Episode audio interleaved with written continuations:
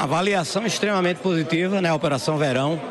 Só nos primeiros 29 dias do mês de janeiro, né? Os primeiros 29 dias do ano 2024, a Polícia Militar apreendeu mais de 200 armas de fogo, né? É, a Operação Verão foi um sucesso, né? Podemos dizer assim. Nós tivemos só aqui na área da, da praia, onde se concentrou a maioria dos turistas e a própria população paraibana que aproveitou a, o momento de lazer, nós tivemos redução de mais de 50% nos crimes violentos patrimoniais. Isso demonstra exatamente esse compromisso da Polícia Militar em estar ao lado da, da, da população paraibana. Em relação ao emprego das forças de segurança do Estado nessa operação, a união das forças, como é que vai ser o emprego de cada uma delas?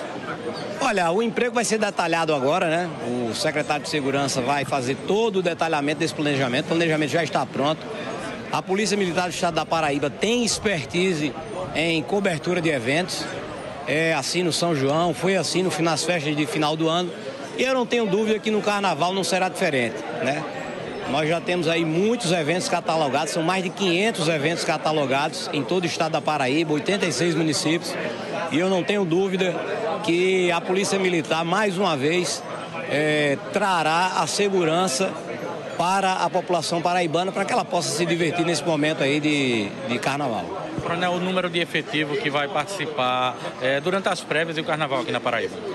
Olha, só da Polícia Militar, se nós formos falar em, em, em, empregos policiais, são quase 9 mil homens, quase 9 mil empregos de serviço de policiais militares nas festas é, do carnaval.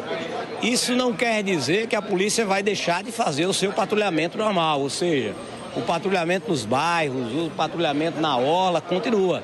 Esses empregos policiais são extraordinários.